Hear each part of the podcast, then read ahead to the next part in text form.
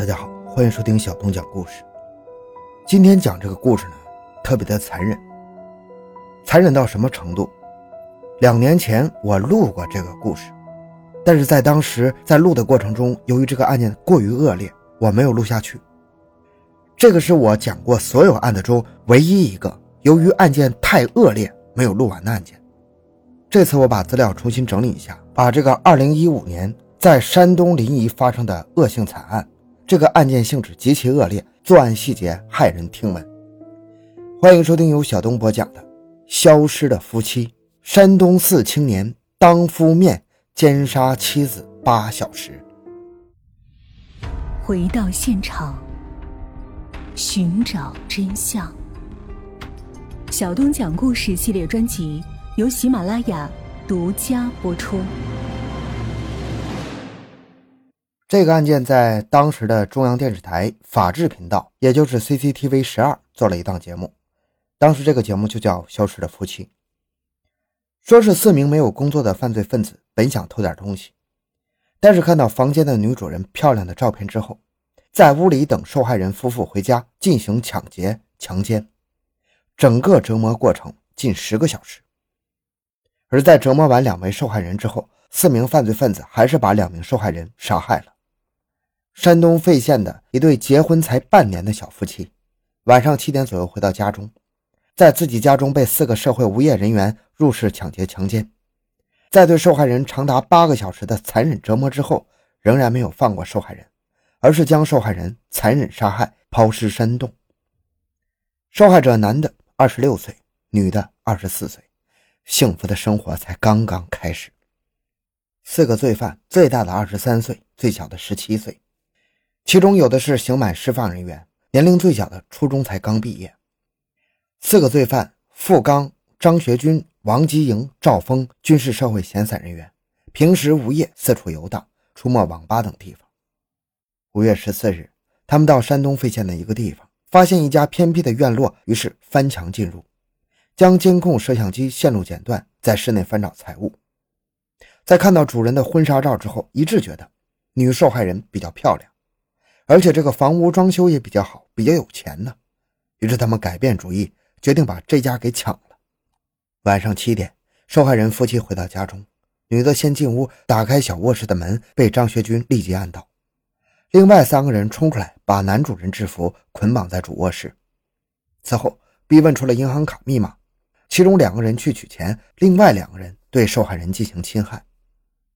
取钱之后，还在受害人家中烧了一锅红烧肉，喝酒庆祝之后，继续轮流对受害人进行侵害。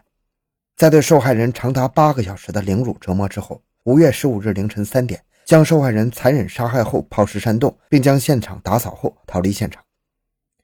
公安机关在接到受害人家属报警的五个小时之后，把犯罪嫌疑人全部抓获，而此时受害人的衣服还穿在其中一名犯罪嫌疑人的身上。新郎用秤杆挑起的红盖头还挂在衣橱上，可是幸福却永远的被定格在这些照片。尸检结果，女的被轮奸了八个小时，差不多被搞得快散架了。男的头上砸了三个洞，身上捅了一刀，伤及肺部，当场处于昏迷状态。女的乳头被嚼裂一只，另一只有牙签插入并断在里面。阴核水肿数厘米和十数个针眼。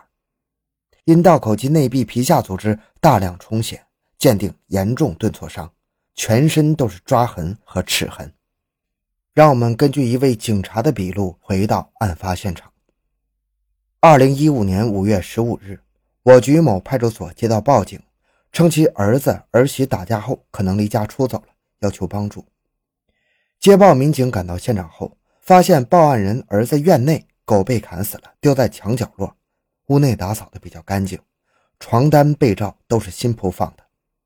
出警民警感觉出异常。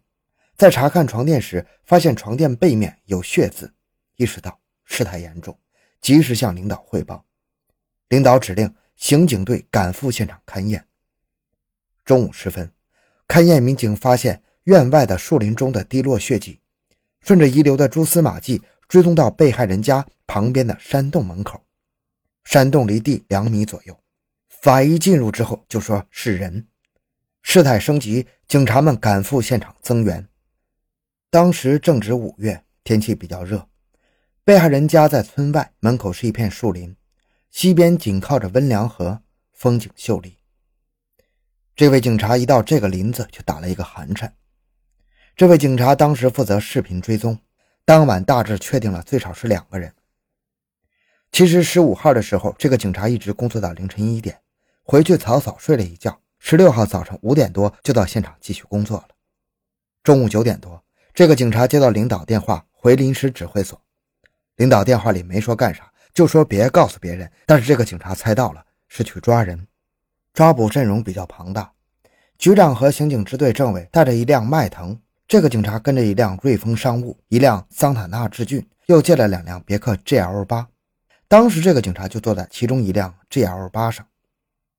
警察们接到消息，嫌疑人坐车要跑路到新泰。赶赴济宁火车站后，经查询，该车已经发出二十分钟了。车早走一分钟，要追都费劲。警察们一路狂飙，结果志俊和瑞丰掉队了。这两个车是公车，车龄比较长了。后来回去还听说，车上的同志说，瑞丰已经开到一百三，差点翻车。到新泰县城的时候，警察们几辆车追上了那辆大巴。经过短暂的电话沟通，局长和政委的迈腾在前面别住了大巴。这个警察所在的 GL 八冲上车去抓人，另一辆 GL 八在外面埋伏，防止跳车。迈腾别住车后，驾驶员迅速下车帮助警察。警察们打开了大巴车车门，车上还有十几个乘客。张学军看见有人上车，鞋都没穿就跳车了，正好跳在警察局长的迈腾车上，被外面埋伏的警察擒获了。局长司机上车后，立刻控制了富刚。另一位同志控制了那个未成年，叫赵峰。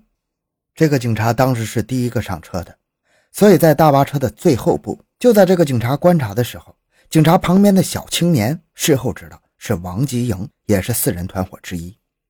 他站起来说：“我不是和他们一伙的。”这个警察当时就笑了：“孙子，你知道我们是抓谁的？”说着，这个小青年就摸后腰。警察也不是吃干饭的，直接用警用甩棍倒在他的腰上，一个擒拿把他干翻了。整个抓捕过程一分钟都不到，好在警察们行动迅速，嫌疑人都是带匕首的。如果是慢了一步，要是他们劫持人质就麻烦了。控制好车内的三名嫌疑人后，让大巴司机把车开到新泰一个派出所去了。因为当时确实不知道几个人作案，怕有遗漏的同伙。去的路上，大家比较忐忑，怕还有其他同伙抱起伤人。当时在车上的其他乘客都很配合警方工作。都去了派出所协助调查，嫌疑人就这么抓到了。接下来是张学军的陈述。从这部分笔录开始，内容可能会引起不适。我以前没有录下去，就是因为这份笔录的原因。我有选择的给您讲出来，有一些太恶劣的我就不讲。如果听友在听的过程中感觉不适，您可以马上跳过去。张学军说：“我说明天我们到上回去那个地方。”去把他家给抢了，他们三个人都同意了。第二天，我们睡到了十二点多，起床之后，我们就坐车来到了费县。到费县的时候，大概是下午两点多。下车之后，找了一个电动三轮车。王吉营对司机说到南外环。到了南外环，司机问怎么走。王吉营指挥着司机到了上次我们偷东西的那家北边的一段距离之后，我们四个人才下了车。下车后，我们没敢走大路，绕着带有军队标志的一个大院子后面过来，穿过小树林，有个羊水站。我们在羊水站北边等着这家主人回来。我们在小树林里聊天抽烟。我对他们说：“这个女主人长得很漂亮，我们一会儿进去把这个女的给强奸了。”富刚说：“我就算不抢，也要看看这女的长得到底多漂亮。”我们就在羊水站那等着他们。我还在羊水站废弃的房子里解了个大手，他们三个人在小树林里解的大手。下午三点多的时候，王继营站在羊水站上边的一个台子上，看见我们准备要抢的这户人家有人了。当时附近很多人，我们没敢下手。我们在羊水站附近等着，到了下午六点左右，我看见周围都没人了，准备要进这家的时候，这家出来一男一女，骑着一辆踏板式的电动车出去了。我们看他们走远了之后，走到他家门前准备爬墙，发现这家院子装了两个监控探头。付刚主动说：“我上去把那个监控弄了。”